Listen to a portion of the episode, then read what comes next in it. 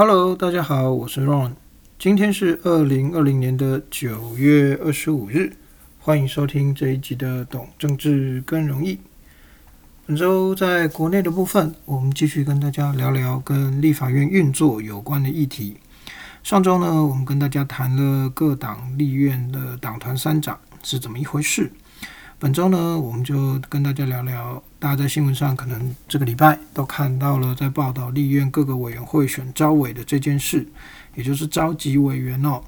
那撇除新闻讨论的很凶的，什么时代力量跟民众党投给谁呀？谁是小绿？谁是小蓝？谁是柯南啊？哎，对不起，扯题了，抱歉。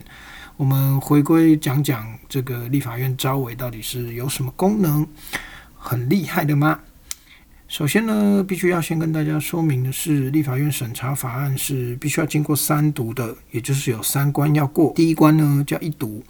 基本上，它就是把法案的名称读过一遍，对，就是告诉大家说，诶，我们要来审这个法案喽。如果大家都没有意见，也就是对这个法案该不该审没有意见，还有对这个法案的名称没有意见的话，那基本上把名字念过去，就算是一读通过了。然后呢，会交付委员会。什么叫做交付委员会呢？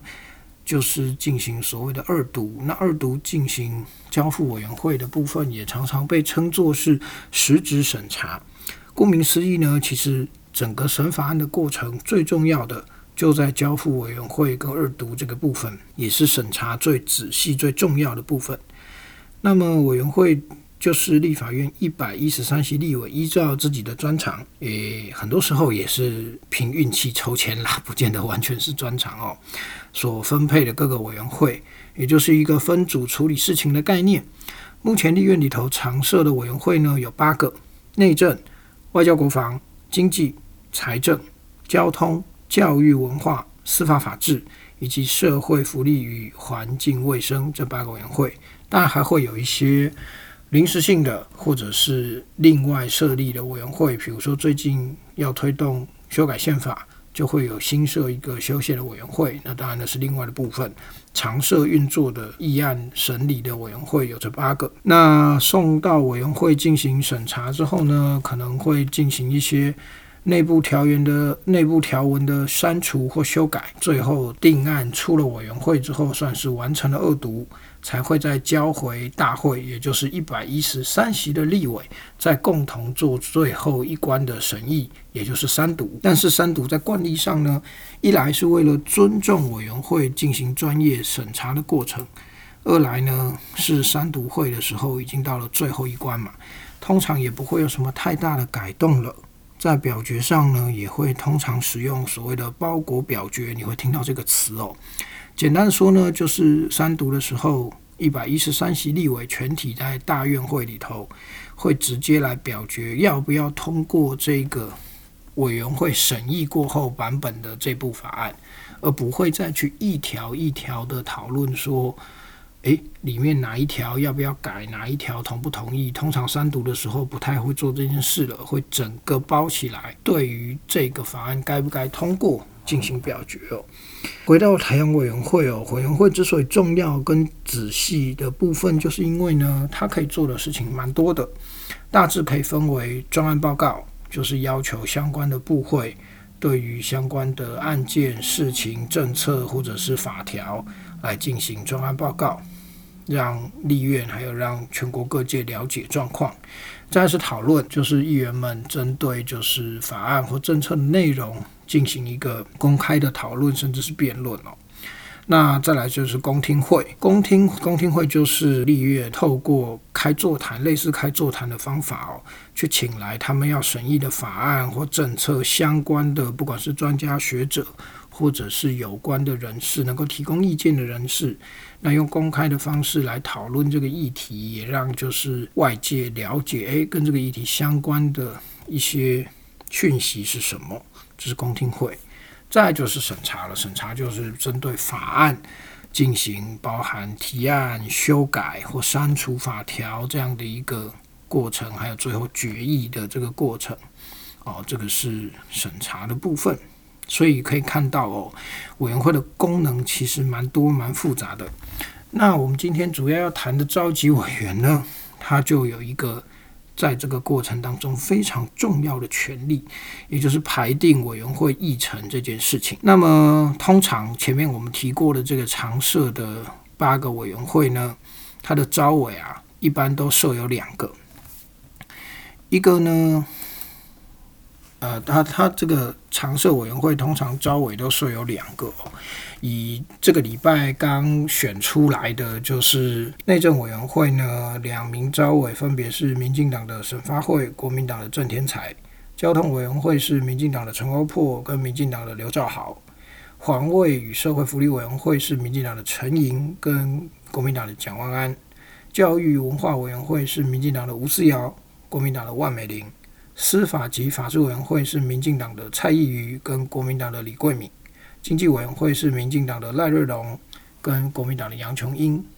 外交及国防委员会是民进党的王定宇、国民党的吕玉玲，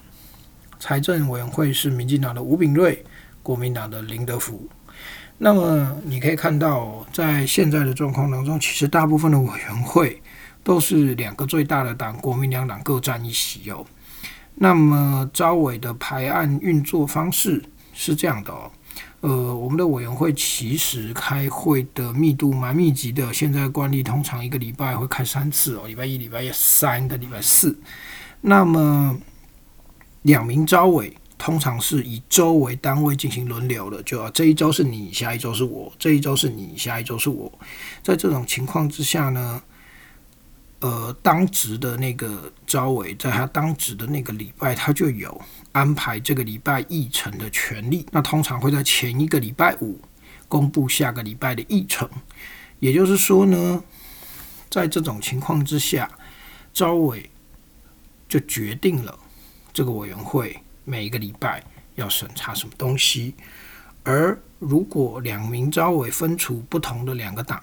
那等于就是，诶，有两个党轮流在掌控议程。但如果全部都是同一个党的，比如说今年这个会期，现在交通委员会的部分两席招委都是民进党的委员担任，那也就是说，其实民进党在交通委员会上面议题设定的能力几乎是百分之百哦，非常强。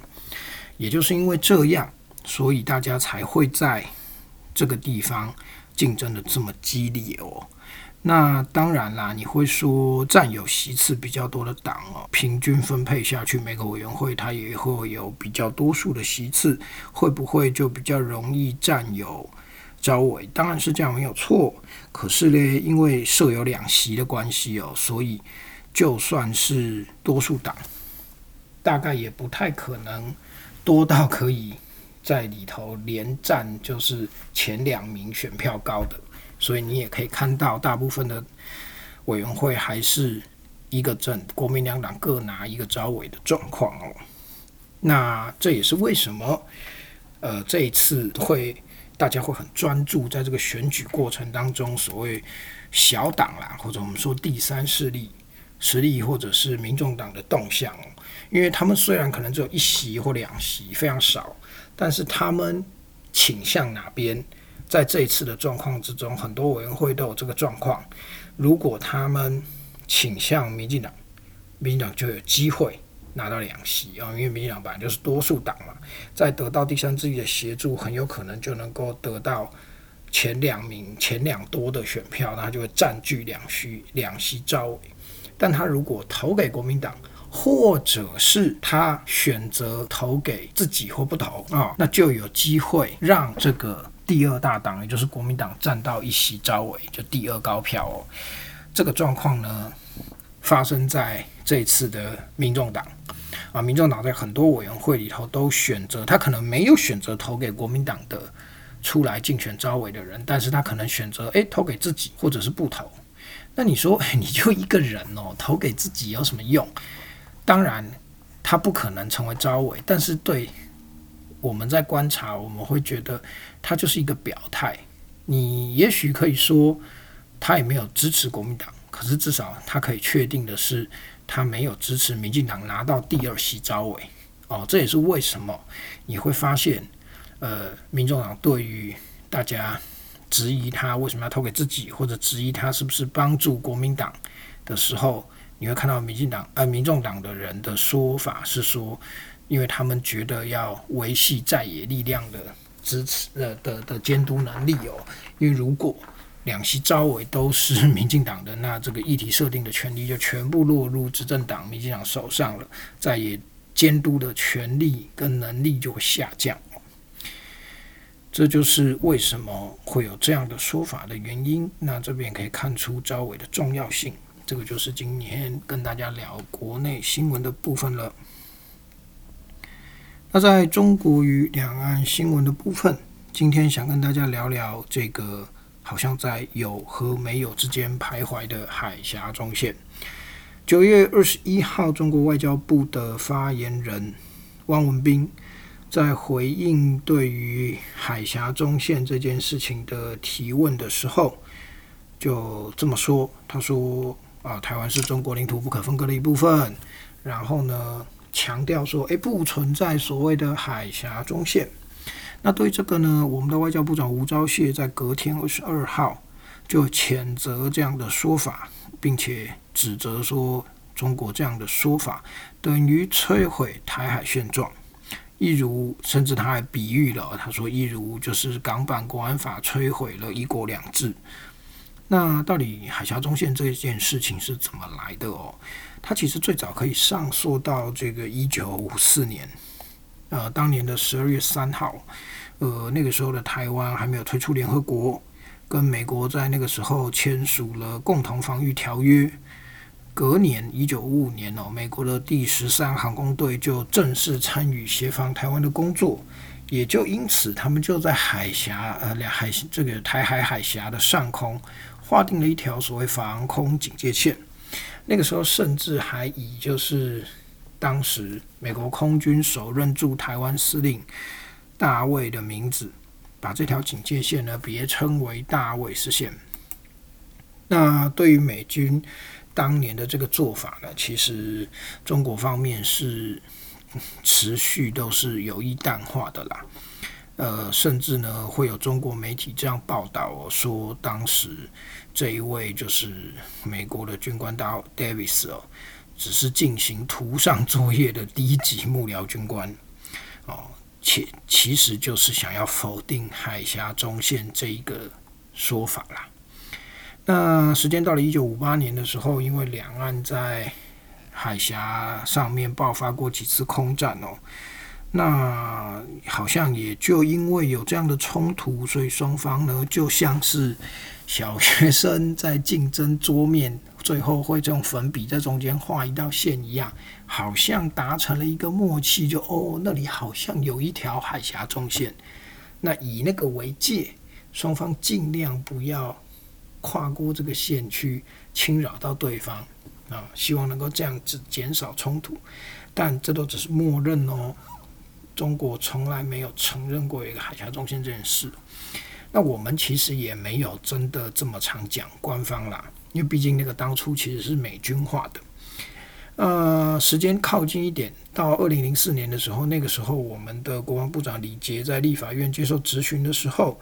第一次呢，诶，比较公。开而且清楚的标示出来，到底海峡中线在哪里啊？他用经纬度去做了一个比较准确的定位，说北纬二十七度，东经一百二十三度，及北纬二十三度，东经一百一十九度的这样的一个划界。那么说实在的啦，这一条线当然哦，你说不管是当初美军空军驻台司令画的，还是后来我们这个零四年国防部长去。在立法院答询的时候界定的哦，它都是一个虚拟的界限哦，并不是真心存在的。你说什么国界线啊，或者是有一个什么天然的，就是屏障划定造成的，其实没有，它就是一个虚拟认知的线哦。那对中共来说，其实他们从来没有正面承认过，只是呢，在两岸关系好的时候，他就用一个诶。双方不要讲破的一个默契的方法哦，好像有那条线，那我尽量不要超过，不要造成我好像在挑衅你跟就是侵入你的这个防空识别区这样的感觉。那那是两岸关系好的时候，那其实这也是很常见的做法哦。中共中国在对台湾的作为上面，其实很多领域都是这个处事态度。关系好的时候，两个关系好的时候呢，他就可以默许或者是接受一些呃，好像潜在存在的共识，呃，但是他从来也不会明说。当然，关系不好的时候，他就完全是不承认、否认，甚至是批评你。对于这个东西的认知哦，海峡中线是其实九二共识也快要试了，这都是在这两岸关系当中很常看到的一个状况。这个是对于海峡中线的部分。简单的说呢，其实它是一个虚拟的线。那与其说呃它是不是真的存在，或者说诶。这共机每次过来这个侵扰我们的时候，到底有没有真实跨过海峡中线？这当然是一个可以去呃看探究的部分。但其实更重要的是哦，就是不管 其实不管以最近的状况来说，不管他有没有真实跨过海峡中线，他只要派出飞机来往台湾这里来小绕一圈。或者是真的绕过整个岛，都是对我们来说算是一种制造压力的军事动作，这都绝对是不可否认的。无论他是不是真的跨过了那一条默契也好，虚拟也好，是否真实存在的海峡中线，其实都是一样的意义哦。那么，在国际新闻的部分，让我们来关心一下联合国大会。今年的联合国大会呢，也是在最近召开。那因为这个武汉肺炎疫情的关系，这是首度呢用线上视讯的方式举行，所以呢，各国的领袖并没有为了这个共聚一堂哦，这个是很特别的。那除此之外，今年这个联合国大会最引人注目的，大概就是台湾时间二十二号凌晨，习近平在这一个视讯会议上面哦，尤其今年又是这个联合国成立七十五周年，他在这个纪念的会议上面发表谈话的时候呢，特别强调了一件事哦，他强调了什么呢？他强调说，诶，联合国的宪章跟宗旨啊，是处理国际关系的基本规则。也是国际秩序稳定的重要基石，必须毫不动摇的加以维护。那各国的关系跟利益必须要依循这样的制度跟规则来进行协调。最重要的是，他形为了形容这个原则，他说了，不是谁的拳头大就听谁的。啊，中国讲出这句话，引起了外界大家的议论哦，大家就会觉得说，诶，你一来是觉得，诶。这个很明显是在讲谁嘛？那也明显在讲美国。二则是呢，当他讲出这个话的时候，诶，说美国好像就是有一点道理。但你回过头看看中国，尤其是近几年啊，中国实力成长之后，对除了美国之外的国家的一些呃言论或者是行径，你会发现，诶。你来说不能谁的拳头大就听谁的这句话，好像有点微妙哦，好像咦，不是有些时候你好像也不是这么做的哦。那先不讨论他讲这句话到底呃适不适合，或者是呃有没有中肯啊？先说就是诶。那他在联合国的大会啊，联合国的纪念峰会上面发表这样的言论，或者是以往所有国家领袖在联合国大会这个场合发表言论，到底有多少就是呃影响力？这件事情呢，我们必须先来了解联合国大会到底是怎么样的存在。那它当然是由所有联合国的成员国组成哦。那当然还有一些观察员，不过能够做出正式发言跟联合国大会辩论的，当然就正式的成员国。一般来说，每年是定期举行一次会议，大概都是在九月这个时间。那会从成员国当中推选一位大会主席，但是这个主席虽然好像是这个大会的领袖，但实际上呢，他就是以主持议事进行为主要的工作，并没有实际上其他的。工作要负担大部分其他筹备会议的行政工作，其实是落在联合国的秘书长身上跟秘书处哦，因为秘书长才是联合国这个组织日常工作的主要负责人。那这样的一个会议，其实呢，在呃国际关系的基础原则上面，因为这种国际组织虽然看起来好像有很崇高的理想跟功用。但是我们还是必须说，在国际社会当中，大家对于权力的最基本认定还是来自于国家啊，国家才有最实质的权利。这种国际组织，即便大如联合国，它都还是一个国家间协调的平台，也就是它其实没有太多的实质强制力，可以强制某个国家做些什么事情。就算有。通常也不是来自于他自己，而是来自于某一些真正具有国际影响力或者是国际实力的国家，也就是所谓的大国。最常见的状况呢，也就是联合国安理会常任理事国的存在。很多时候呢，真正能够透过联合国的名义去影响其他任何一个国家作为的，都是因为背后。有联合国常任理事啊，常任安安全理事会理事国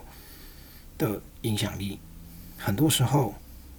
常任呃联合国安理会的决策发挥的国际影响力，还比联合国大会来的多。那联合国大会目的是什么呢？当然是让各国各抒己见，并且透过发言。来表达自己对特定立场或对整个国际社会的意见。当然哦，这个时候你就会发现，很多时候呢，也是会有一个呃国际潮流在联合国大会里头可以被看到哦。就像今年来说，呃，可能因为疫情的关系啊，因为美国跟中国爆发了呃贸易战，甚至各个领域的对峙的关系，你也会发现今年呢。在联合国大会的发言上面，哎，批评中国的好像变多了，啊，就是跟随美国的变多了，甚至你会觉得，哎，好像挺台湾的变多了。当然啦，对我们来说好像是个好事，但是因为联合国的发言哦，还是各抒己见的意义比较强，没有实质的影响力。在这种时候呢，这些挺台的言论，是不是真的挺我们？还是其实挺的是美国，或者是挺的是中国，很明呃挺的是反中国，很明显的是为了要打台湾牌来找中国的麻烦，这些都是有可能性的哦。所以，我们当然乐见有国际友人为我们仗义直言，但实际上能够发挥多少影响力，跟我们能够扩大多少国际空间，那还是必须。我们持续在进行努力的联合国的大会，我们可以看到一些国际社会上面潮流的发展，就是我们刚才所说的，因为很多时候国际社会的运作还是具有较大影响力的大国能够来决定这个风向，于是你从联合国大会的发言也可以看到这个风向的转变，进而去观察到。国际社会最近的脉动状况，这会是一个很重要的观察点。这就是今天国际新闻的部分和今天的节目了。再次感谢你的收听，希望你会喜欢。我们下个礼拜见，拜拜。